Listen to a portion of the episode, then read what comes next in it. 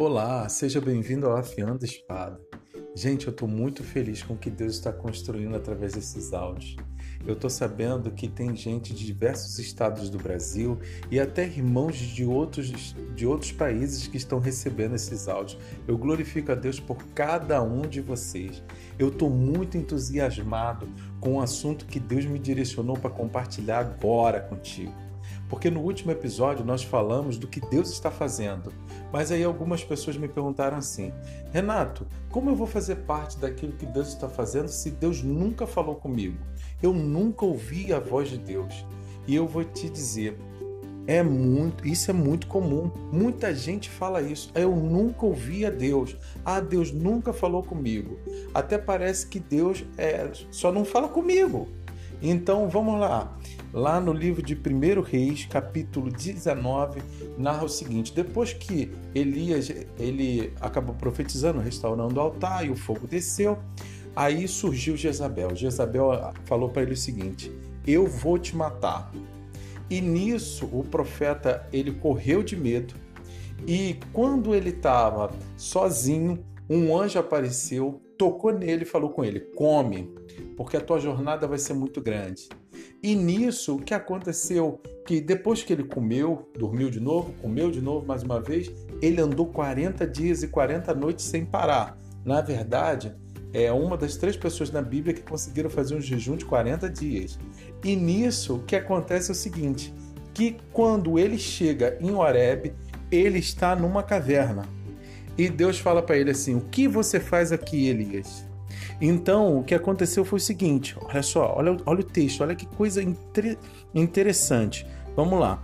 O versículo é, 10 diz assim: E ele respondeu: Eu tenho sido muito zeloso pelo Senhor, Deus dos exércitos. Os israelitas rejeitaram tua aliança, quebraram teus altares, mataram os teus profetas à espada. Eu sou o único que sobrou e agora também procuram me matar.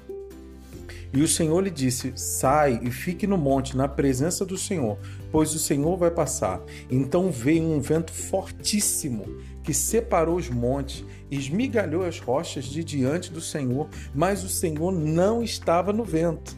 Depois do vento houve um terremoto, mas o Senhor não estava no terremoto. Depois do terremoto houve um fogo, mas o Senhor não estava nele.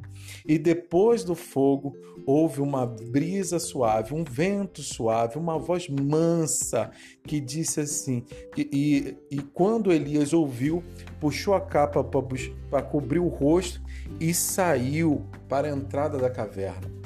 E esse texto é muito fabuloso. Você pega depois e começa a ler.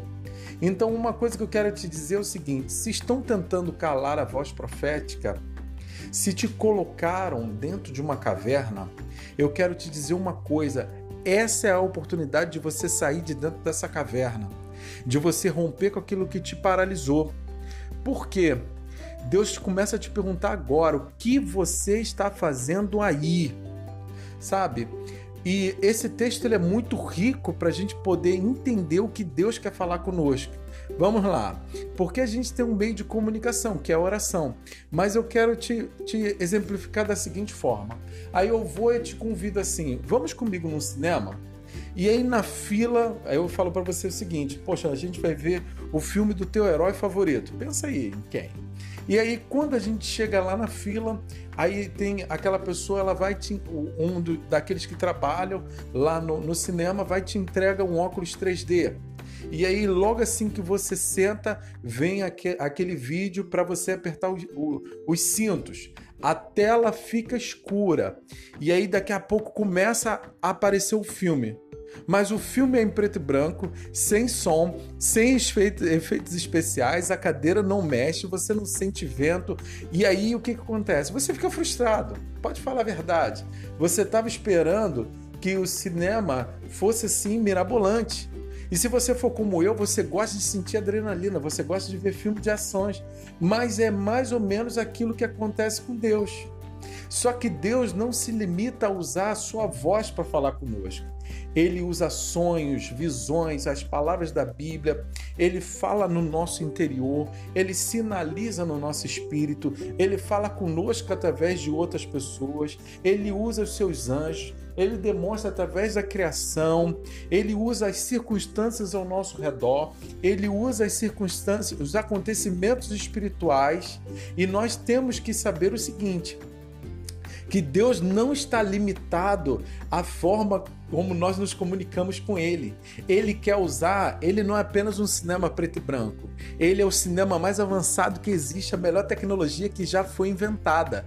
Então, eu oro para que Deus te dê clareza e entendimento sobre a voz dele para que você seja guiado ao seu destino profético. Mas antes eu preciso dizer para você uma coisa: esteja atento. Deus vai usar tudo que ele pode para falar contigo.